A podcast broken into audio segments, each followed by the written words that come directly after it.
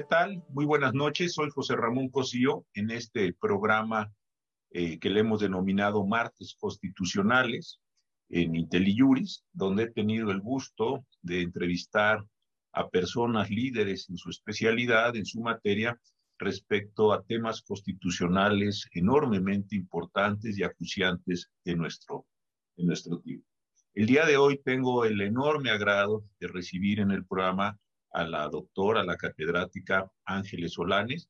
Ella es, eh, estudió y trabaja filosofía del derecho en el Instituto de Derechos Humanos de, de la Universidad de Valencia, un centro muy acreditado por lo que ha logrado hacer en temas de migración, en temas de género, en temas de desigualdad eh, en los últimos años. Además, eh, algo que me da mucho gusto decir es que la, profesora Solanes estuvo al frente de la comisión para erradicar eh, las diferencias raciales, las diferencias de género en el Ministerio de Igualdad de España y desde esa posición tuvo la posibilidad de intervenir mucho y bien en todos los eh, temas relacionados con la Unión Europea. Creo que el papel que hizo ahí es extraordinariamente importante. Y adicionalmente, quiero decir que su último libro se denomina Derecho y Cultura, la diversidad en el espacio público, que es, eh, fue publicado por la editorial Tirando Blanco. Con la maestra Ángeles Solanes, lo que hemos buscado es hablar de la situación de la migración en Europa.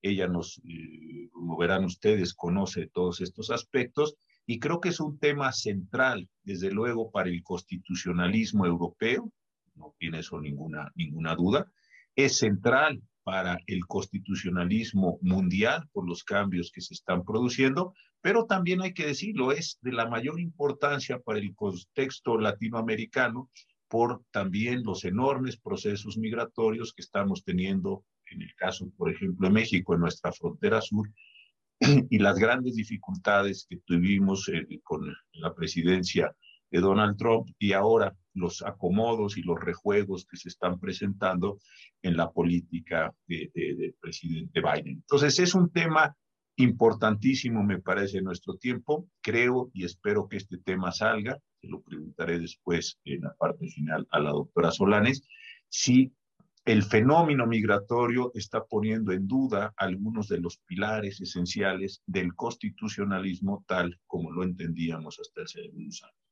sobre todo en el, el elemento central de la universalidad de los derechos humanos. Pero eso lo dejo para después. Así es que Ángeles, muchísimas gracias de veras que te hayas tomado el tiempo para estar con nosotros esta noche.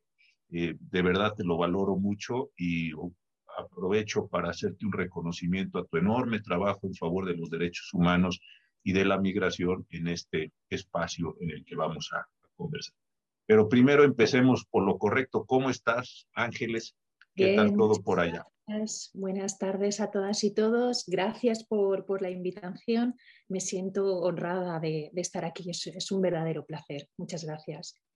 Gracias, Ángeles. Oye, ¿por qué no empezamos con algo muy básico? ¿Qué es hoy el fenómeno como fenómeno? Todavía, si quieres, no en la parte jurídica, pero algunos tenemos una información, otra. ¿Qué está pasando eh, en el fenómeno migratorio, así como gran contexto para, para tener, digamos, un piso empírico común y empezar a platicar sobre todos estos problemas? ¿Dónde está hoy Europa en términos migratorios? Bueno, yo creo que la, cuestión del fenómeno que se denomina migratorio, ¿no? lo que podríamos decir movilidad humana, ¿no? Pues aún hay una diversidad de, fenómenos muy distinta, muy difícil de catalogar también, porque hablamos técnicamente de migrantes o de migrantes económicos, pero no lo son homogéneamente, son eh, sujetos con circunstancias eh, diferentes. Mezclamos ahí a los desplazados, a los que podrían ser eh, hipotéticos refugiados, personas beneficiarias de protección internacional, es decir, Estamos en un momento en el que se habla de migración, pero en realidad eh, estamos hablando de eh, realidades humanas muy dolorosas en todos los casos, porque hablamos de motivos de persecución cuando hablamos de refugio, de protección internacional, pero también de personas que no tienen otras alternativas cuando hablamos de migrantes en situaciones económicas que tienen que huir de sus países por guerras, etcétera.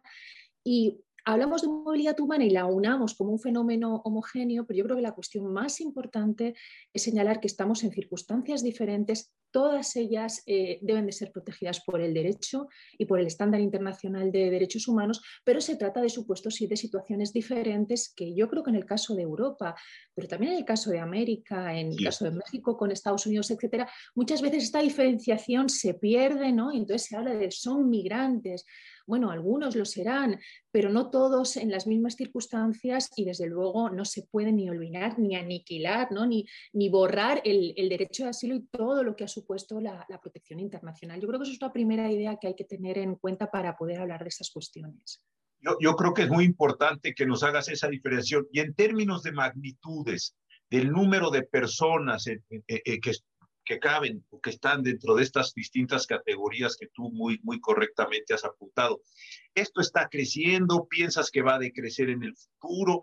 Estoy hablando simplemente de números en, este conjunto. ¿Qué, qué, qué ves y qué crees que va a pasar desde el centro que tú diriges y que está haciendo estos análisis tan destacados? Bueno, yo de la experiencia de las últimas décadas trabajando con estas cuestiones, no se trata de un fenómeno que vaya a decrecer, se trata de un fenómeno que seguirá creciendo porque los factores que generan el fenómeno siguen creciendo. Eh, hablamos de guerras, de pobreza, etcétera, pero también el cambio climático. El cambio climático va a ser un factor fundamental en la próxima década en lo que es movimiento eh, humano, porque eh, pues habrá personas que se verán obligadas a desplazarse por esos motivos. Y luego los datos son datos que se pueden tomar en consideración, pero de manera un poco relativa, en el siguiente sentido. Todo lo que es movilidad al ámbito de la irregularidad, es decir, aquellas personas que no pueden moverse legalmente, que son una parte eh, muy importante, no aparecen en datos oficiales. Entonces, eh, más allá de que podamos consultar los datos que, da ACNUR, por ejemplo, en relación a refugiados, que podamos ver eh, los que da la Comisión Europea en relación al caso de la Unión, más allá de eso hay que tener en cuenta que hay un gran impacto de movilidad en el ámbito irregular que es muy difícil de cuantificar. Pues si queréis podemos hablar un poco de la situación de, España y de cómo le afectaba la pandemia para un poco acercarnos más a, los datos, pero una idea fundamental es que siempre la irregularidad mueve muchísimo flujo migratorio que no podemos cuantificar y que no va a estar nunca presente en los datos oficiales. Los datos que se reflejan en organizaciones no gubernamentales a nivel internacional y también a nivel nacional siempre se acercan más a este movimiento, a este gran bloque de movimiento en el ámbito vamos a decir, irregular. Ahora, entonces tenemos la parte conceptual, el fenómeno migración ya lo hemos eh, seccionado en distintas categorías que tú has descrito muy bien. Ahora, tenemos un fenómeno muy grande de personas moviéndose en esta situación de movilidad con una cifra negra que no alcanzamos a comprender. Y como otro antecedente simple, ¿qué como conjunto, qué está haciendo Europa como conjunto para tratar de enfrentar este problema. Después, si quieres, pasamos específicamente a España. Pero Europa, ¿cómo se está representando el fenómeno? ¿Qué, ¿Cómo lo está, no solo en las medidas, cómo lo está visualizando? ¿Como un proceso invasivo, como un proceso de pérdida de civilidad, como un proceso de incorporación? ¿Tú cómo, cómo dirías que es la política pública, la representación general que tiene Europa eh, a través de sus órganos, desde luego, no como un mito, sino como, como una realidad sobre la migración, porque esto me parece que es central también para saber si son invasores, si son colonias, no sé, eh, yo creo que esto es central también para el fenómeno global, ¿no? Bueno, la política de inmigración y asilo que va unida en el ámbito de la Unión Europea tradicionalmente se ha presentado como desde tres grandes ejes, ¿no? Un primer eje fuerte, muy potente, que continúa hasta, hasta nuestros días, ahora me referiré en concreto a él, es el eje de, de la seguridad, el eje seguritario, ¿no? el proteger fuertemente las fronteras exteriores. De, hecho, eso es el sistema Schengen, ¿no? Para que no haya fronteras internas y podamos movernos entre los estados de la Unión, tiene que haber fronteras externas muy potentes, ¿no? Entonces, siempre hay un sistema eh, securitario de protección, etcétera, frente a terceros estados. Este es el primer eje de la política y continúa siéndolo, reforzado muchísimo Ahora explicaré en, algunas cuestiones últimamente. Luego hay un segundo eje que es el eje del mercado de trabajo ¿no? y aquella mano de obra que la Unión Europea eh, y sus estados necesitan y cómo un poco articularla. Y luego hay un tercer eje que ha sido siempre, bueno, pues como el gran olvidado de la política de inmigración y así lo que es el eje de la integración, ¿no? el ámbito social y de la convivencia y de coexistencia entre, en sociedades multiculturales, ¿no? en personas que, que proceden de distintas culturas. En los últimos tiempos, el eje con diferencia que más se ha reforzado es el primero, el de control y, el de seguridad. Y además es extrañamente sorprendente porque incluso en medio de la pandemia, es decir, cuando mm, digamos la situación de seguridad sanitaria y de emergencia sanitaria invitaba a pensar e, en otro tipo de actuación más global, más conjuntamente, más pensada a nivel, vamos a decir, ser humano, ¿no? Pues incluso en ese momento la Comisión Europea presentó el 23 de diciembre de 2020 presentó un nuevo pacto de inmigración y asilo, o sea, acabamos, estamos en esa gran segunda ola que había venido pues presentó un nuevo pacto que sigue insistiendo en esta idea de seguridad. O sea, que sigue insistiendo en el tradicional concepto de frontera exterior eh, blindada y selección de, las personas que entran al ámbito de la Unión Europea. Es verdad que para entender, digamos, esta propuesta que hace la Unión, hay que hacer un poco el, histórico ¿no? y tener en cuenta, bueno, pues esta situación que, la Unión vivió en 2015, la mal llamada crisis de los refugiados, ¿no? cuando muchísimas personas procedentes de Siria intentaban entrar en el ámbito de la Unión, que si queréis ahora lo podemos comentar. Y bueno, y ahí la, Unión un poco... Eh, pues ha emprendido, digamos, un camino de reforzar fronteras exteriores. Es verdad también que hay ahí un eje de estados, ¿no? Los estados eh, de Visegrado, ¿no? Hungría, etcétera, República Checa, muy reacios a, la apertura de las fronteras eh, exteriores. Y bueno, luego hay estados, los que están en el eje mediterráneo, ¿no? Pues España, Italia, Malta, Grecia, que, claro, sufren, por así decirlo, más la recepción de los flujos migratorios, ¿no? Y ahí la política el encontrar eh, dónde establecer la medida de la política de seguridad, pues está siendo complicado. Pero si tuviera que definir, digamos, la postura en la cual se encuentra ahora eh, la Unión Europea, diría que es una insistencia en la idea de control y de reforzamiento de las fronteras exteriores con la ayuda, y esto es fundamental, con la ayuda de terceros estados. Porque creo que esto se repite también en el caso de, eh, pues, Estados Unidos, de México, ¿no? que cada uno un poco, eh, va desplazando sus fronteras hacia, hacia el sur, externalizando, ¿no? que es lo que podríamos comentar. Y creo que ese es el eje fundamental y creo que esto eh, bueno, pues, se repite también en, otros contextos que no son solo las fronteras europeas. Ahora, si esa es la idea central, y yo, yo coincido contigo que también después eh, creo que es, y lo dice muy bien, la relación México-Estados Unidos. El día de hoy va a estar o estuvo ya en México eh, la, Roberta Jacobson, que fue embajadora de México y, ahora está encargada de la frontera norte por el presidente Biden. Creo que esa es también parte de esta, de esta misma discusión.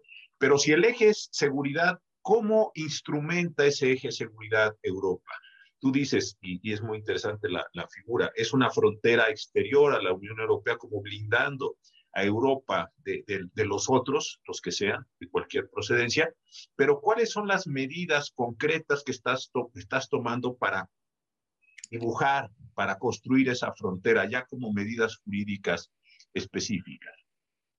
Bueno, las medidas concretas eh, es lo que denominamos así rápidamente externalización de fronteras, ¿no? pero que tiene que ver con realizar pactos con terceros estados, que son estados estratégicos eh, para la Unión, bueno, pues a cambio de, de, contraprestaciones. Yo creo que el ejemplo España-Marruecos es un ejemplo tradicional que se extiende perfectamente, ¿no? porque la frontera sur española es también la frontera sur de la Unión Europea con África, 14 kilómetros, que es lo que nos separa.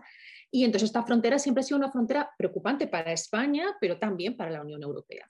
Entonces, ¿cómo externalizamos fronteras? Pues externalizamos haciendo pactos pues, con Marruecos, con Mauritania, con Senegal, pactando también que tengan en esos estados existan centros de llamémoslo como queramos, detención o retención para que estas personas no lleguen a la Unión Europea. Yo creo que una de las cuestiones fundamentales desde la perspectiva jurídica, desde luego desde la perspectiva de las garantías eh, constitucionales también, es que cuando externalizamos estas fronteras, es decir, cuando dejamos que sean terceros estados los que vigilen o controlen la posibilidad de que estas personas lleguen a la frontera europea, nosotros externalizamos la frontera, pero no externalizamos las garantías no externalizamos las garantías que lleva el Estado de Derecho. Y yo creo que esto es fundamental porque estas fronteras externalizadas, en mi opinión, ¿no? y así lo hemos trabajado desde el instituto, muchas veces se convierten en auténticas zonas de suspensión del derecho, del derecho entendido como el Estado constitucional moderno de derecho, ¿no? Pues ese, ese lugar en el cual tú eh, pues puedes pedir eh, asistencia jurídica, puedes tener derecho a intérprete, puedes tener la posibilidad de llegar a los tribunales, una tutela judicial efectiva, etcétera. Esto en la frontera externalizada se suspende. Y yo creo que es una de las cuestiones más graves de estos pactos que está realizando la Unión Europea con, con terceros estados, ¿no?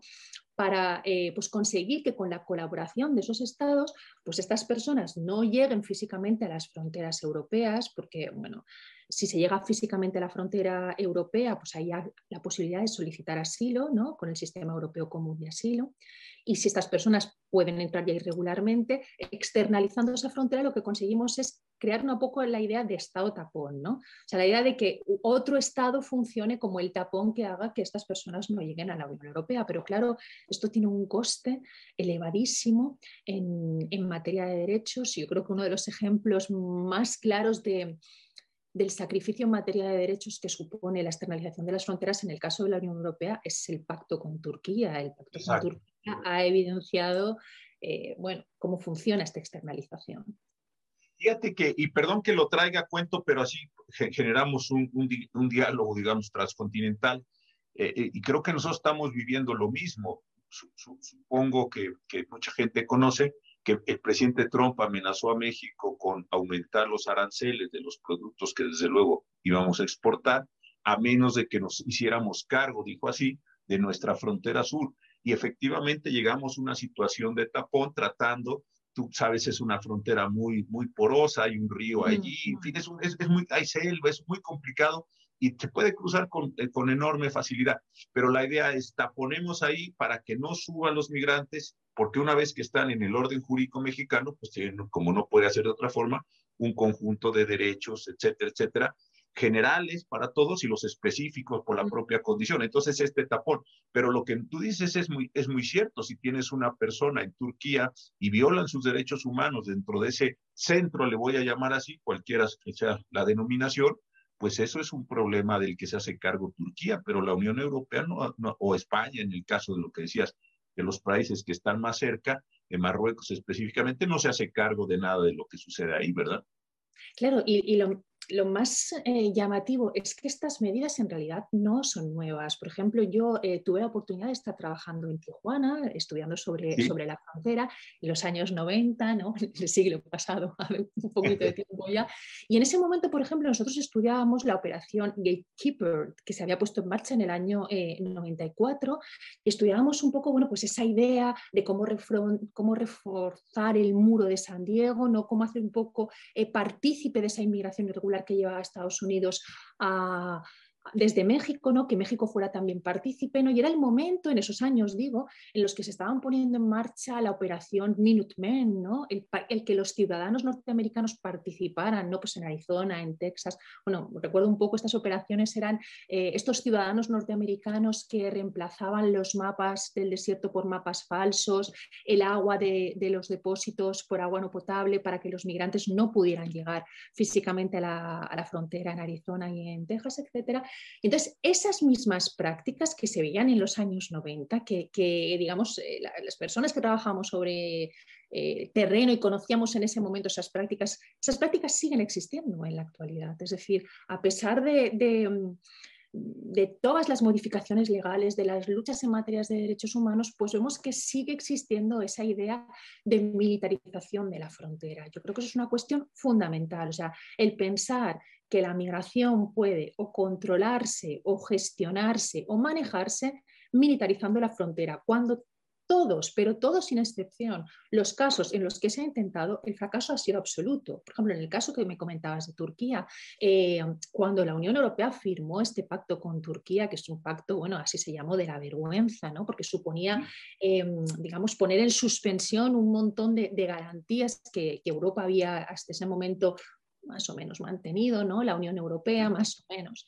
Eh, Pues cuando lo puso en marcha, eh, a cambio de, bueno, mucho dinero, de 3.000 millones en una primera entrada y 3.000 luego más, eh, de gestiones de visados a ciudadanos turcos, etcétera, para que pudieran entrar en la Unión Europea, bueno, pues Turquía hacía un poco de frontera. Pero cinco años después, ¿qué ha ocurrido? Pues cinco años después lo que ha ocurrido es que Turquía se comprometió a acoger a las personas que habían llegado a Grecia. Era el momento de la crisis del 2015. Grecia estaba desbordada por personas procedentes de Siria. Esas personas tenían que ser reenviadas a Turquía y a partir de ahí ya la Unión Europea se comprometía a admitir, readmitir algunas de estas personas dentro del régimen de asilo, de refugio, protección internacional. Lo que ocurrió es que las entradas irregulares cesaron porque Turquía funcionó como tapón pero en realidad no se solucionó el problema porque oh. durante un tiempo eh, Grecia ha dejado de enviar personas a Turquía porque los tribunales griegos afortunadamente han apreciado que no se respetan los derechos básicos de esas personas y en garantía mm, del régimen internacional de derechos humanos ¿no? y del el principio de no devolución a un sitio en el cual esa persona pues pueda sufrir tratos inhumanos y degradantes, torturas, etcétera, o simplemente están en situaciones eh, inhumanas, pues no se han producido eh, ese, intercambio. ¿no? Y entonces nos hemos encontrado con que en realidad Turquía vamos a decir, un poco achantajeado a la Unión, ¿no? en el sentido de voy a actuar de una manera y si no abro las fronteras. Pero es que la cuestión no es eh, crear ese Estado tapón, que va a ser un Estado que no sea garantista, sino gestionar el momento anterior desde sus inicios. Ese es uno de los grandes problemas que existe en política de movilidad humana.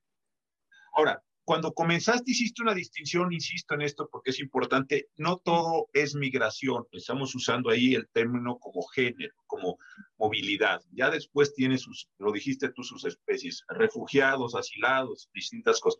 Pero también me parece, y ahorita mencionabas esa expresión eh, de evolución, no devolución, yo identifico que hay expulsiones, devoluciones, denegaciones de entradas, rechazos, es decir, ¿Son palabras eh, y para ti intercambiables o no? ¿Son distintas condiciones jurídicas? ¿Dónde estamos? Ya, ya dibujaste la idea de la frontera. Eh, y señalaste muy bien, estamos poniendo personas en países terceros para que pues estén en un limbo jurídico, diría yo, así, y estén viendo qué sucede. Pero cuando ya llegan, cuando logran cruzar el, Mediterráneo por la ruta que venga, ¿qué pasa en, esa frontera? Eh, ¿Cómo, cómo eh, lo, rechazan? ¿Cómo no los admiten? ¿Cómo se deshacen? Perdón por lo fuerte, pero quiero ser muy claro. ¿Cómo se deshacen de estas personas? ¿Qué mecanismos jurídicos hay ahora en este sentido y qué piensas de ellos? Bueno, para poder entender un poco lo que ocurre, primero tendríamos que tener como una mm, simple distinción teórica en la cabeza, lo que debería ocurrir ¿no? y lo que ocurre.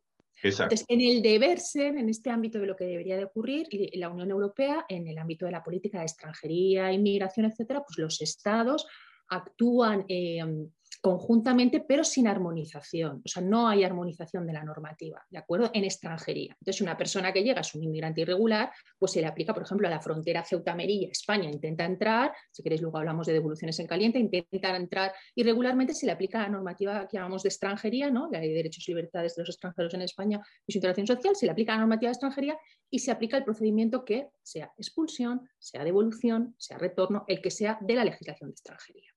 Y en Italia igual, y en Albania igual. Sí, en Italia igual, digamos, exacto, sí. O sea, lo que es régimen de extranjería se actúa en cooperación entre los estados con unas directrices mínimas, pero, eh, digamos, la, normativa eh, que actúa es la normativa nacional. En el caso del asilo también ocurre esto, pero en el caso del asilo hay armonización. Armonización, ¿qué significa? Que nosotros tenemos, mm, en la Unión Europea existen, lo digo porque no sé muy bien si el auditorio esto lo conoce, existe lo que denominamos el SECA, el Sistema Europeo Común de Asilo y todos los estados de la Unión uniformemente funcionan dentro del SECA. Una de las condiciones vitales para entender todo lo que viene después eh, en relación al SECA es que cuando surge el Sistema Europeo Común de Asilo, se estableció que solo se puede presentar la solicitud de asilo al primer estado al cual se llega. Entonces, si yo llego a Grecia, yo no puedo presentar la solicitud de asilo en Bélgica o en Alemania o en España porque he llegado a Grecia. Entonces, la presentaré en Grecia, la tramitaré ahí y luego ya funciona el, sistema de reubicación y reasentamiento entre los distintos estados. Claro, esto en la teoría tiene un sentido, ¿no? ¿Por qué? Porque como no se puede pedir asilo en las embajadas y necesariamente lo vas a tener que pedir en frontera, pues pídelo donde tú llegues. Pero esto en la práctica, ¿qué ha ocurrido? Que ha supuesto una presión increíble para los estados fronterizos, porque claro, pedir asilo en Grecia no es como pedir asilo en Alemania. Si geográficamente nos situamos viniendo de Siria, vas a llegar mucho antes a Grecia o a Italia que a Bélgica o Alemania. ¿no? Entonces, este eh, sistema europeo de asilo común se basaba en la idea de la solidaridad fuerte entre los estados, es decir, los estados cumplían sus cuotas, acogían a esas personas que habían llegado a un estado fronterizo, pero se reubicaban dentro de la Unión Europea y esto no ha funcionado. Esto no ha funcionado, por eso estamos en la tercera reforma de lo que se llama el sistema Dublín. El sistema Schengen es el sistema de extranjería de fronteras internas, el sistema Dublín es el sistema del sistema europeo común de asilo. Esto para explicar que cuando una persona llega a la frontera europea, tendríamos primero que dilucidar si se trata de una persona que vamos a llevar por la vía de la extranjería y entonces aplicar la normativa nacional, o si se trata de una persona potencial solicitante de asilo y entonces llevarla por la vía del asilo y la protección internacional. ¿Qué ocurre? Que estamos en un momento en el que presentar solicitudes de asilo en fronteras exteriores es prácticamente imposible. De hecho, uno de los casos eh, más famosos que ha ocurrido eh, en España eh, es precisamente sobre esta cuestión. ¿no? El, Tribunal Europeo le dice a los demandantes tenían que haber solicitado ustedes asilo en los puestos habilitados al efecto. Ya, ¿cuáles? No hay. Esto es, uno de los, esto es uno de los grandes problemas. Entonces, ¿qué ocurre? Pues estas personas que llegan mayoritariamente a Grecia, porque sabemos que ahora hay una fuerte presión procedente desde Siria, pues cuando estas personas llegan, el Estado receptor, Grecia, las queda, la reubica en estos centros que seguramente habéis conocido, que se encuentran en condiciones de salubridad eh, pues, eh, muy cuestionables, etc. Pero yo aquí quiero lanzar también una defensa de, estos estados fronterizos, porque claro, esa responsabilidad que tiene el Estado griego, que tiene el Estado italiano, bueno, el español, es una responsabilidad europea, porque han llegado a territorio de la Unión. Entonces ahí, eh, digamos, los fondos que tienen que destinarse para acondicionar a estas personas, para tramitar eh, sus potenciales eh, solicitudes de asilo o de protección internacional, porque no, las hemos identificado, no sabemos si provienen, si están, están dentro del régimen de Ginebra, ¿no? de la Convención de Ginebra y del Protocolo de Nueva York, serían potenciales solicitantes de asilo.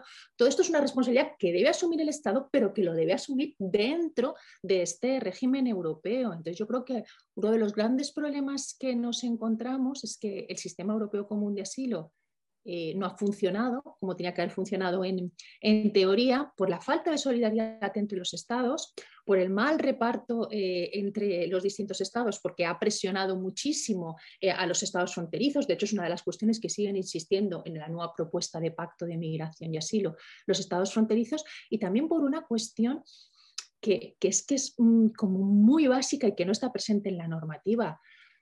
Por mucho que uno huya de, un estado en guerra, eh, de situaciones de pobreza extrema, por mucho que huya, no le es indiferente a dónde llegar. No, eh, pues si tienes familia en, en, Alemania o si conoces que en Bélgica el estatuto de refugiado pues, es un estatuto que va a permitir educación a tus hijos, sanidad, etcétera, cualquier ser humano tiene unas preferencias legítimas. Y el, sistema, y el sistema europeo común de asilo no toma en consideración esas preferencias personales. No, no, estoy diciendo un estatuto a la carta, no estoy diciendo esto, estoy diciendo la conjunción entre lo que es posible y, lo que realmente eh, no se toma en consideración por parte de la normativa porque se hace un sistema teórico que en la práctica no ha funcionado. ¿Tú crees, y esta es una cuestión, te iba a preguntar al final, pero creo que pusiste aquí muy bien el, punto. ¿Tú crees que este, eh, la crisis migratoria pueda a su vez llevar a una crisis integral del sistema europeo? De todo el sistema europeo, no. Del sistema europeo común de asilo, sí, ya estamos en ella. Quiero decir, del sistema europeo común de asilo, creo que sí. Eh, y como la política de inmigración y asilo, como te comentaba, es conjunta, o sea, va unida, pues todo lo que afecta al ámbito del asilo afectará también al ámbito de la inmigración. Y creo que sí, porque tensiona, digamos, los ejes fundamentales, ¿no? Esa capacidad de acogida, de solidaridad, de cumplimiento de las obligaciones internacionales. Eh, con eh, pues ese eje más duro de estados que no quieren cumplir esas obligaciones internacionales y que no quieren eh, pues eso, moverse por mecanismos de solidaridad. Y de hecho creo que el pacto, la propuesta de pacto que te comentaba antes de, de diciembre de 2020, nos retrotrae precisamente a eso. ¿no? Hay una medida que es una medida que llama mucho la atención porque nos devuelve 20 años atrás. ¿no? Hay, un, hay un mecanismo que es un mecanismo como de selección inicial. ¿no? Se propone que cuando las personas lleguen a frontera, se las selecciones si tienen que ir en el ámbito de la extranjería o tienen que ir el ámbito del asilo. La cuestión es, esto ya ha existido en la historia de la política europea, la cuestión es cómo hacerlo respetando las garantías. Es decir, si hay que identificar a las personas individualmente, por supuesto, para las expulsiones colectivas están prohibidas por el derecho internacional, si hay que tomar en consideración su historia, su, historia de vida, sus circunstancias, esas que le van a llevar al ámbito del asilo o que no lo van a llevar ahí, etcétera. ¿Cómo las acreditas? Claro, mientras hacemos esto, mientras hacemos este trámite, estas personas en, qué circunstancias están, ¿no? Y luego insistir, también el pacto existe en en cuestiones que han sido sistemáticamente un fracaso, por ejemplo, las cuestiones del retorno, o sea, el devolver a estas personas al lugar al cual eh, vienen. Bueno, a más allá de que estas personas no quieran volver, ¿no? quizá el estado donde vienen no las va a admitir. Es que, decir, e, el establecer un, supuesto de retorno supone de nuevo lo que decíamos al principio, volver a una política de ese tercer Estado que tiene que recibir, ¿no? como ha hecho pues, muchas veces Marruecos, recibir esas personas que proceden de, la Unión Europea. Y además, pues probablemente rompiste lazos familiares, rompiste lazos culturales, étnicos, ve tú a saber qué tuviste que hacer para salir y regresarte ahí, pues es ponerte a lo mejor en una situación donde no, no vas a estar igual que antes, vas a estar mucho peor que antes, ¿no? No, y pero y que te van a regresar de donde tú vienes, que no tiene que ser tu país. O sea, si conocemos los itinerarios, igual que en el caso eh, americano, ¿no? De personas, bueno, que viajan durante años, ¿no? Para cruzar, pues en el caso que afecta más a la Unión Europea, pues África, ¿no? Por el desierto, hasta llegar a Marruecos y esperar sentados en el monte Gurugú, pues donde esperan antes de poder entrar, eh, bueno, intentar entrar irregularmente en España, pues estas personas se dan de vueltas a Marruecos, pero estas personas no son, no proceden de Marruecos, proceden de, donde proceden y han estado años de viaje eh, migratorio. Oye, y en ese contexto, ¿qué, qué, qué es esto? Eh, porque el nombre, digo, conocemos algunas cuestiones, pero las devoluciones en caliente, que ese me parece que es también un tema eh, que tú has analizado mucho y me parece tema terrible, pero ¿qué significa esa devolución en, en caliente? Bueno, yo, a, mí es una de las cuestiones que más me, preocupa ahora. La llamamos devolución en caliente, pero la podríamos llamar expulsión en caliente o de cualquier otra manera. Vamos a explicar un poco primero en qué consiste la práctica. La práctica es, eh, toma el nombre porque no hay un procedimiento jurídico al efecto. Es decir, por ejemplo, cuando las personas llegan a la frontera física eh, de Ceuta y Melilla, que está con, con con cuchillas, ¿no? y esperan ahí sentados para intentar entrar irregularmente, saltar a la parte española, en la parte española están las fuerzas y cuerpos de seguridad eh, españoles y en la parte marroquí su homólogo marroquí. ¿no? Cuando estas personas entran en territorio español irregularmente y son interceptadas por las fuerzas y cuerpos de seguridad del Estado, inmediatamente son devueltas a la parte marroquí y la policía marroquí se hace cargo de ellas. Por eso se llaman en caliente, porque no hay identificación, no son individualizadas, no hay ningún procedimiento jurídico. Se llama devolución, retorno o expulsión, como quieras llamarlo, porque no es ninguno de esos casos que hay en la normativa, porque no hay procedimiento legal. es una cuestión que quiero insistir, porque es lo fundamental. Es un procedimiento sumario, no hay ningún tipo de garantía, no hay asistencia jurídica, no hay derecho a intérprete, no hay nada, no hay tutela judicial efectiva, no hay nada. Entonces, se llaman en caliente por esto porque se les devuelve inmediatamente. Esto es una práctica que se viene realizando en España, no solo en España, también en la frontera de Hungría, ¿no? pero el caso de España es el caso que ha llegado hasta el Tribunal Europeo de Derechos Humanos. Y la gravedad de estos casos es que son, no es que sean ilegales, es que son alegales, es decir, no están dentro de ningún tipo de normativa y entonces estas personas se encuentran en una situación de indefensión eh, absoluta.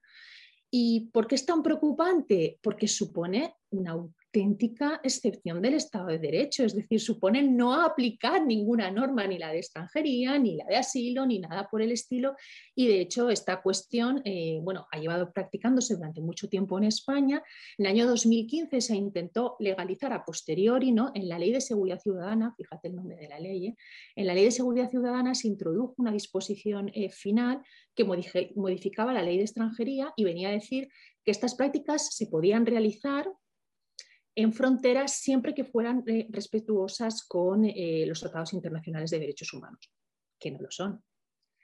Y así un poco se han intentado practicar y bueno, se ha llevado ante el Tribunal Europeo de Derechos Humanos, ante el Tribunal Constitucional, si quieres un poco te, cuento un poco esta, esta cuestión. Sí, sí, eso te iba a pedir, ¿por qué no? ¿Y cuál así, qué ha dicho los tribunales, los dos que has mencionado al respecto de esta medida que es durísima, como tú dices. Sí, es durísima y aparte va a ser, muy, va a ser eh, importantísima en el futuro, ¿no? porque son prácticas que se están realizando cada vez más. Bueno, el caso que llega ante el Tribunal Europeo de Derechos Humanos es un caso que ocurre en la frontera española, es el caso NDNT contra España, y entonces, bueno, pues es el caso de dos ciudadanos que cruzan a, eh, irregularmente, intentan entrar en territorio español, las fuerzas y cuerpos de seguridad los interceptan y los devuelven a territorio marroquí y finalmente este caso, gracias siempre a la colaboración de una organización no gubernamental, llega ante el Tribunal Europeo. ¿Qué es significativo aquí?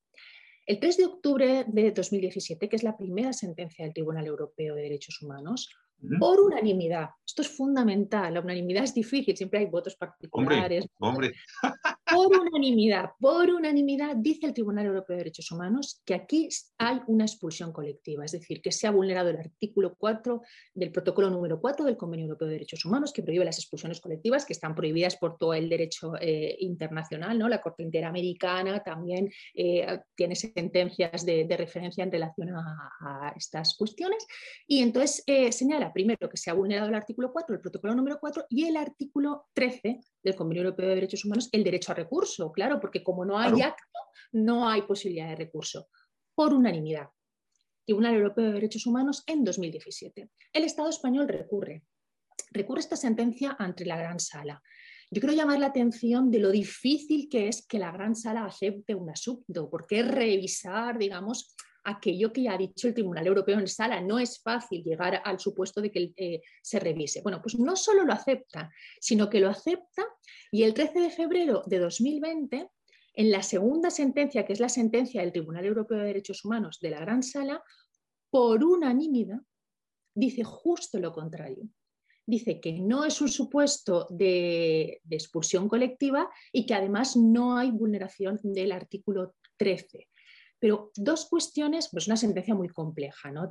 quiero simplificarla mm, en dos cuestiones, pero a mí hay dos cuestiones que me llaman especialmente la atención porque creo que además em, tienen mucho encaje con las cuestiones que estamos tratando. Una de las cuestiones que señala el Tribunal Europeo de Derechos Humanos es que no hay eh, expulsión colectiva y no hay vulneración de este derecho porque los recurrentes se pusieron a sí mismos en situación de infracción de la legalidad española. Es decir, como ellos entraron regularmente, pues aquí no se ha vulnerado ningún derecho. Y luego, en segundo lugar, utilizan el argumento que señalábamos antes de que los recurrentes debieron acudir a los mecanismos legales establecidos al efecto. Yo esta sentencia, que creo que la vamos a estudiar desafortunadamente durante mucho tiempo en las facultades de Derecho y no solo en la española, llamo siempre la atención sobre la misma cuestión. Primero, se pusieron a sí mismos en situación de infracción de la legalidad española, es decir, cuando alguien infringe la legalidad, las garantías del Estado de Derecho ceden. Yo siempre les pongo el ejemplo a los estudiantes, sobre todo a los de grado, para que entiendan, es como que tú aparcas mal en un sitio y te ponen una multa que te dicen, como has aparcado mal, ya no puedes hacer nada. Tienes esta sanción, no tienes derecho a recurso, no tienes derecho a abogado, no tienes nada porque tú has aparcado mal. Precisamente los mecanismos garantistas del Estado de Derecho funcionan al revés. Los mecanismos garantistas funcionan que cuando tú eh, sientes que ha sido vulnerado eh, alguno de, tus derechos, pues entonces eh, actúas, digamos, amparado por esas garantías que el Estado de Derecho te da. Es decir, creo que aquí es como la inversión del funcionamiento del Estado de Derecho. ¿no? Y luego la segunda cuestión, claro, dice, no utilizaron los mecanismos legales, pero ¿qué medios legales? O sea, cualquier informe que hubiera consultado, eh, están completamente cerrada la posibilidad de esos medios legales. Entonces yo creo que, es muy grave esta sentencia porque rompe una jurisprudencia muy garantista que, había tenido el Tribunal Europeo de Derechos Humanos hasta este momento y también porque enlaza con una cuestión que el Tribunal ni menciona y a mí me parece muy grave. Y es que aquí puede también eh, haber una vulneración de la posibilidad de solicitar asilo porque ya existían condenas en relación a España, ¿no? El caso AC y otros contra España, por ejemplo, del 2014 del Tribunal Europeo de Derechos Humanos, donde por no tener un efecto suspensivo, en el caso de la, de la expulsión, se expulsó antes de que se resolviera eh, el recurso que se había planteado a nivel nacional. Porque no, conoce la condición jurídica ni, ni de nada de, este pobre hombre, esta pobre mujer. Entonces, yo creo que esta sentencia es una sentencia muy grave porque, bueno, viene a romper esta idea, yo creo que, estaba muy asentada dentro del ámbito del Tribunal eh, Europeo de Derechos Humanos de, la importancia de las garantías, la importancia de, mm, del recurso, la, importancia de la tutela eh, judicial efectiva, ¿no? Ya hemos tenido muchos casos, no sé, Safiri Hama y otros contra Italia, por ejemplo, en el 2012, eh, no sé, Irsi Haman y otros. Habíamos tenido muchos casos, casos que se movían un poco digamos, en el contexto que, ha analizado también la Corte Interamericana. ¿no? Por, ejemplo, casos como el de personas dominicanas y haitianas eh, contra República Dominicana, que es de la Corte Interamericana del año 2014, me parece que es, que insistía en esta idea de individualizar eh, a las personas, identificarlas, eh, la idea fundamental del debido proceso en los procedimientos de expulsión. Pues todas estas ideas un poco eh, desaparecen. Y, entonces y déjame preguntarte algo, ¿y el Tribunal Constitucional Español no ha temperado estos? ¿La tomó así a rajatabla la sentencia y la... No. O, o, qué ha pasado ahí en la relación Europa-España? Vale, pues el Tribunal Europeo, eh, el Tribunal Constitucional tenía recurrida esta disposición de la Ley de Seguridad Ciudadana, de, que comentamos antes, del 2015, y en relación a esta cuestión, aquí los periódicos decían, el Tribunal Europeo de Derechos Humanos avala las devoluciones en caliente y el Tribunal Constitucional también. Bien, yo hago otra lectura eh, minoritaria de la sentencia del Tribunal Constitucional, porque el fallo del Tribunal Constitucional, lo que dice exactamente el fallo, es que es posible eh, realizar estas prácticas, o sea, que estas prácticas eh, pueden seguir realizándose, pero siempre que se cumplan tres condiciones. Y eso es el fallo, o sea, se puede ver al final, siempre que se cumplan tres condiciones. Primero, que las entradas estén individualizadas. Segundo, que exista control judicial. Y tercero, que se cumplan las obligaciones internacionales. Esto es lo que dice el Tribunal Constitucional son admisibles este tipo de, medidas en frontera como mecanismo de gestión cumplidos esas tres características. En mi opinión, estas tres características no se cumplen porque no existe procedimiento. Y si no hay procedimiento, no hay control judicial y no hay posibilidad de cumplimiento de las obligaciones internacionales. Y en este sentido, creo que es brillante y, quiero decirlo porque realmente es uno de los mejores votos particulares que, he leído en materia de extranjería en los últimos tiempos, el voto que hace la eh, magistrada María Luisa Balaguer, es brillante porque hace un recorrido a toda la jurisprudencia eh, garantista también que ha tenido el Tribunal Europeo y el Tribunal Constitucional. Y viene a decir una cuestión fundamental. Esa idea de, de practicar esa devolución en frontera en caliente supone ya una criminalización de la persona que le coloca en una situación de indefensión, porque ¿cómo puede esa persona eh, acudir a un control judicial, acudir a, todas esas garantías que tiene el estándar mínimo internacional de derechos humanos si se encuentra en una situación de indefensión absoluta? El voto es muy largo, pero de verdad que es un voto que yo creo que eh, hubiera sido deseable que fuera el, el fallo.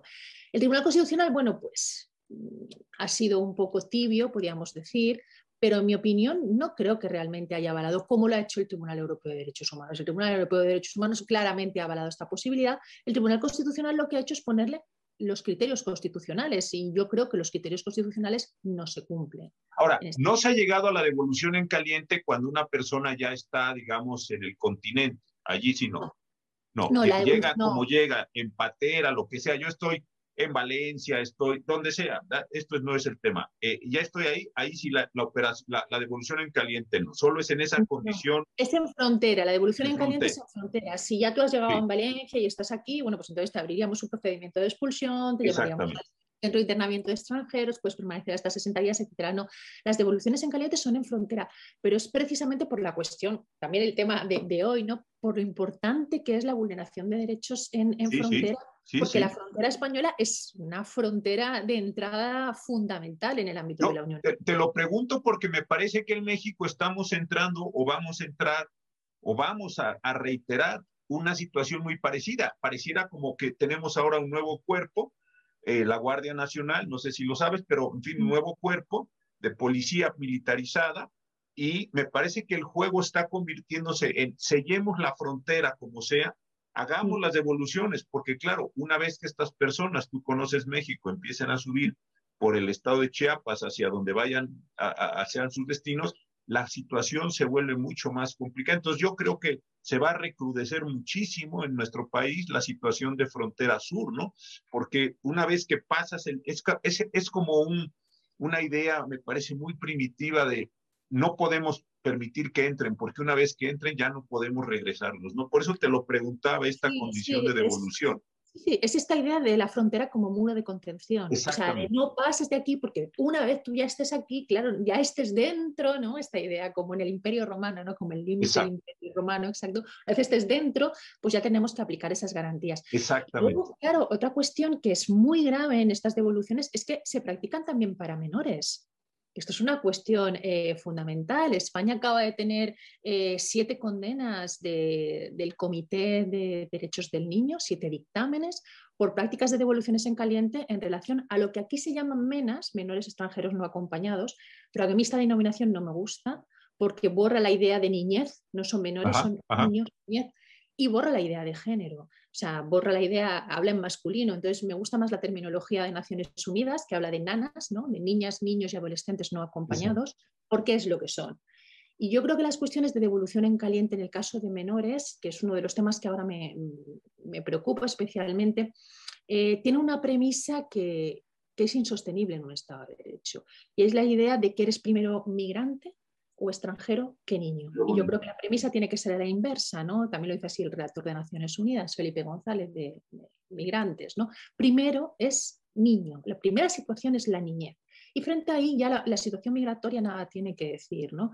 Y son muy interesantes las, eh, los siete dictámenes que tiene eh, el comité en relación a, España, todos en la frontera sur, todos por cuestiones de devoluciones en caliente, claro, en personas que no han sido identificadas como menores y que entonces se ha practicado directamente una devolución en caliente. Toda una vulneración de la observación general número 6 del Comité eh, de Derechos del Niño, donde lo que viene a insistir el comité, esta es la idea fundamental, es que lo primero, lo primero es la evaluación inicial para determinar si estamos delante de la condición de un menor porque si estamos delante de una condición de un menor. Entonces ya ahí tiene que actuar todo el sistema de protección de menores. Es una cuestión que yo también... Y otro tema que acá también nos está preocupando mucho es esto de, no sé si lo, desintegración o no integración de las familias. Ahí tampoco hay ninguna excepción a nada de eso, ¿no? Si yo tengo a mi esposa, a mis hijos, ah. vengo a... Nada. No. Es devolución en caliente y fin de la discusión. Bueno, es que, es que no, cuando la devolución es en caliente, como no hay procedimiento, o sea, no sabemos si tienes a tu familia o a tu, no, no sabemos. Les da igual, sí. sí. Sí, eso también me parece que es. Ahora, en este sentido, por lo que estás diciendo, y es muy, muy, muy peligroso y triste, que la Unión Europea está reconstituyendo su jurisprudencia a través de sus órganos está, digamos, solidificando estas decisiones nacionales para efectos, pues sí, va viendo uno un dibujo todavía así general, pero de solidificar fronteras, de darle mayores posibilidades de actuación a los estados nacionales para ir empujando a las personas. Es decir, como panorama, al menos en el mediano plazo, no, no parece que esto vaya a tener un sentido diverso, por lo que dice la relación entre eh, la Corte y, la, el Tribunal Constitucional Español. Es decir, es preocupante esto, este punto, ¿no? Es preocupante porque además eso se une a, la idea, vamos a decir, transversal, que también está en el Pacto de, Migración y Asilo, de fortalecer lo que son las agencias eh, descentralizadas de la Unión, no Frontex, que es la Agencia Europea de Guardia de Fronteras y Costa, eh, Europol, que es eh, la Unión Europea pero en materia de policía, y la EASO, que será como una nueva agencia de asilo de la Unión. ¿no? Entonces, estas agencias descentralizadas, con el nuevo pacto de migración y asilo, adquieren también un especial protagonismo, que según esta idea que estaba señalando, ¿no? de que vamos a fortificar todavía más eh, la, Unión Europea. Sí, es muy preocupante. Y, vas dejando de lado la jurisdicción, que ese es el, yo creo que al final de cuentas es el, el, el, gran, es decir, los jueces no pueden, no, es decir, lo que decías tú, ni siquiera tienes la posibilidad de intervenir, o sea, tú como juez pues estás esperando demandas y nunca van a llegar las demandas porque las personas ya están eh, de, vueltas, ¿no? Y, esto me parece fundamental. Yo creo que la, garantía de la tutela judicial efectiva es la más importante. Es el punto de partida de todos los demás derechos. Por eso, cuando no hay procedimiento, aquí se acabó el Estado de Derecho. Ya si hay procedimiento, bueno, pues ya discutiremos cómo vamos a hacer y por dónde vamos a llegar. Pero no, estas prácticas eh, son prácticas inadmisibles, en mi opinión. Ahora, déjame pasar a un punto interesante porque se nos va terminando el tiempo desafortunadamente. Yo hace tiempo escribí, de hecho, para el periódico El País, un artículo donde decía yo esto, era una hipótesis hace varios años, fue con la crisis del 15. ¿Qué no esta condición migratoria tan dura que se está presentando, y entiendo los problemas, tampoco puede ser uno aquí eh, de ideas simples, no está quebrando el principio de la universalidad, que fue uno de los elementos esenciales de la ilustración, de todo el discurso de derechos humanos, porque si empiezas a generar ya no la idea de todos los derechos para todos, sino ciertos derechos para ellos y, y esto no lo sé si en el mediano plazo, por eso te lo preguntaba, sea un factor que ya no solo tenga que ver con la, con la migración en el sentido amplio que tú lo, mencionas, sino que empiece a quebrar la idea misma de, insisto, la, la, universalidad de los derechos. Y esto sea un principio, de veras que deseo que no sea así, pero simplemente para tratarlo, como decir, bueno, sí, no todos estamos en la misma situación y esto empiece a tener algunas consecuencias teóricas inclusive. Eso es algo que a mí me tiene muy preocupado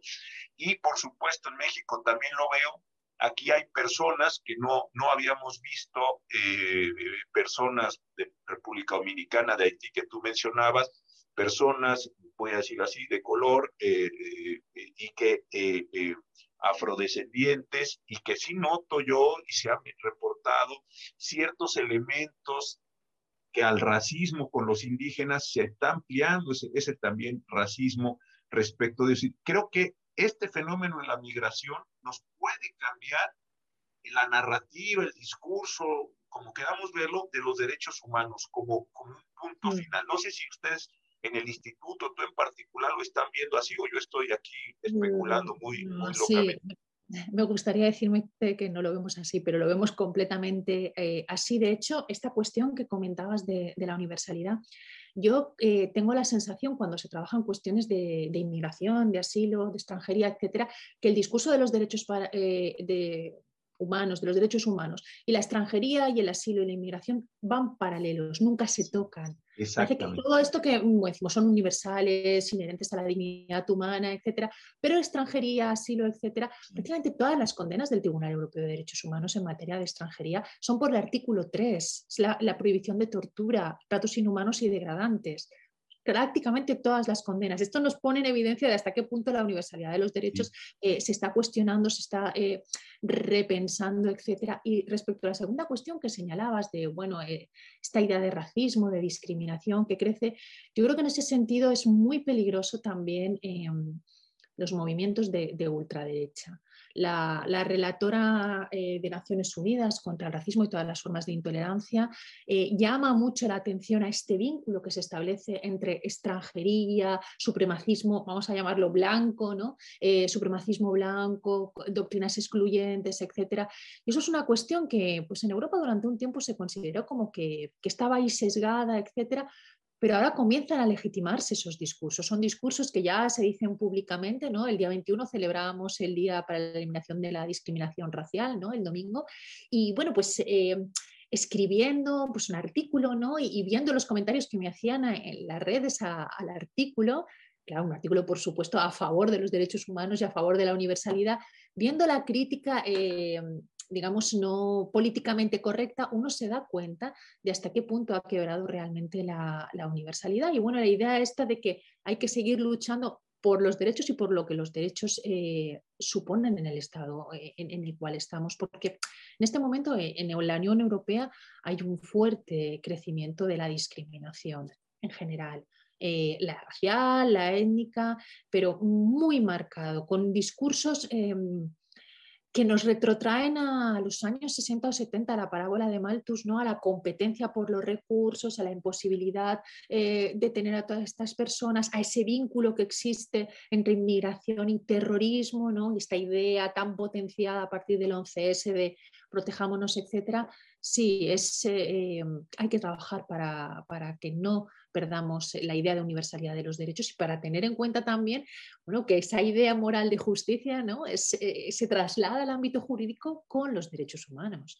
Y si perdemos... que sí, yo, yo creo que ahí va a haber el germen de, de, nuevas reflexiones a favor y en contra. Desde luego tú y yo estamos a favor de la universalización, pero también creo que a veces en esta idea de que muchos gobiernos son populistas, dejamos de percibir esos finos matices, decir, sí, sí, vamos a pensar que todos son populistas, pero ya sabemos, hay populismos de izquierda, derecha, pero también hay un populismo que puede empezar a tener una condición supremacista, que de hecho Trump en la parte final de la campaña apeló a ella, ¿no? Y en la toma del Capitolio y esto.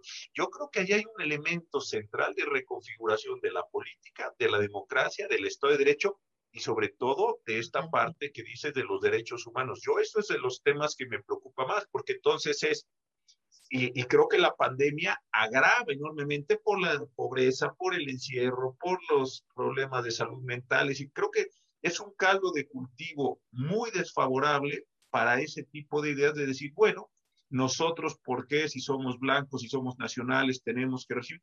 Y empieza, me parece, unas formas que desafortunadamente podrían agudizar el maltrato a toda la condición migratoria y borrar esta idea de humanidad y decir, pues ellos son otros, y seguramente... Los excluidos. los excluidos y empezaremos a ver epítetos de siempre, inferioridades, falta de civilidades, enfermedades, como decías tu terrorismo, delincuencia, así viene todo este proceso que ya hemos visto de, de, de, de señalamiento a un colectivo con consecuencias enormemente graves la, pandemia es otro elemento más de, control y discriminación en cuanto se plantea desde una perspectiva de emergencia sanitaria vinculada a la seguridad.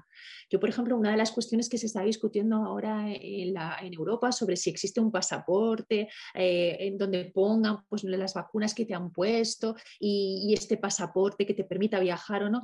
Bueno, aquellos estados que no tengan acceso a ningún tipo de vacunas serán los completamente excluidos pero la movilidad no parará porque los, los, factores que hacen que esas personas tengan que salir de esos estados harán que esas personas salgan en situación de irregularidad. Yo creo que la pandemia ha frenado en seco, por supuesto, la migración regular, porque las fronteras físicamente se han cerrado, pero eh, la inmigración irregular no la ha frenado. Al contrario, en el caso, por ejemplo, de Canarias, que es un caso ahora muy, muy, muy problemático en, España, la inmigración eh, irregular ha crecido en un 43%. ¿Por qué? Porque al cerrarse todas las rutas posibles, se ha redefinido todas las rutas hacia las islas, que es, claro, es un, polvorín, ¿no? Porque es una zona donde se acumula eh, población extranjera en situación irregular en un espacio geográfico, islas, ¿no? Muy pequeño. Y yo creo que la pandemia en ese sentido es otra forma de, segregar y de discriminar, ¿no? Porque hay estados que no pueden acceder a las vacunas. Otro que trataste muy al comienzo y lo, lo, dejamos pasar, que me, me, gustó mucho que lo trataras, que es todo el tema de desplazamiento por cambio climático. Yo creo que también esta parte, nosotros en México la, la estamos viviendo muy, muy seriamente. Desde luego hay desplazamiento interno forzado por situación de violencia, lo que es el este, narcotráfico, etcétera. Pero esta parte que también me parece que, que, que, sí tienes que meter la ecuación de la, de la, de la migración, todo el fenómeno de movilidad que tú lo, lo describes muy bien, pero en una ecuación grande, no es solo el que viene a buscar trabajo, no solo el que en el caso mexicano quiere pasar en los Estados Unidos, es son ya muchísimas más condiciones que están generando esta presión y yo creo que va a ser uno de los fenómenos, seguramente ustedes así lo tienen concebido, más grandes, o el fenómeno tal vez más grande humano eh, eh, del siglo XX, XXI, ¿no? Sí, yo creo que va a ser así. Además, eh, bueno, recientemente he hecho un trabajo sobre esta cuestión, sobre refugiados climáticos, a propósito del caso de Tío Ane, ¿no? de Nueva Zelanda, la primera concesión de un estatuto eh, de refugiado por cambio climático, que es la primera que se ha dado. Pero yo hay un poco la, la idea que defiendo es primero la necesidad de un estatuto de refugiado climático, pero sin sin modificar la Convención de Ginebra. Porque creo que abrir una modificación de la Convención de Ginebra del 51 en estos momentos eh, va a suponer una norma a la baja. Y creo, y creo que las posibilidades de lectura extensiva, que llevan eh, la jurisprudencia muchísimo tiempo eh, mostrándonos sus ventajas, nos permite perfectamente identificar un motivo de persecución cuando el hábitat de una persona ha destruido ¿no? y no puede vivir y puede tener cabida eh, dentro de la Convención de Ginebra como está ahora. Yo las posturas, digamos, doctrinales que entienden, bueno, habría que volver a un poco a repensar la Convención porque creo que no es el momento histórico para ello porque no estamos en, en posturas dominantes proclives, pro derechos humanos, sino que estamos en minoría, por decirlo de alguna manera. Y creo que la lectura extensiva que lleva a interpretar que estas personas están dentro de, la Convención de Ginebra y que pueden tener un estatuto de refugiado eh, es totalmente la, la más acertada en este momento. Oye Ángeles, pues se nos acabó el tiempo de esta charla. De verdad que muchísimas gracias. Creo que no solo nos has iluminado muchos de los problemas de Europa, de España, de la relación ustedes con toda la migración africana que viene de África, pero también algo muy importante, creo que nos has puesto puntos claves de la migración que México en, en este continente estamos también viviendo y que, como lo, lo decías tú en la parte final, pues yo creo que va a ser uno de los grandes fenómenos, de los más complejos fenómenos, de los más dolorosos fenómenos del siglo XXI para, cómo van viéndose las cosas. Así es que pues no puedo más que agradecerte, ¿verdad? Que hayas tomado este tiempo con la diferencia de horario de España y sobre todo que nos hayas ilustrado en algo que es, está en el corazón del, constitucionalismo, en el corazón del Estado social y democrático de derecho y que desde luego no, no podemos perder. Muchísimas gracias a vosotros, ha, ha sido un placer. Muchas gracias. Gracias, gracias, gracias Ángeles. Hasta pronto.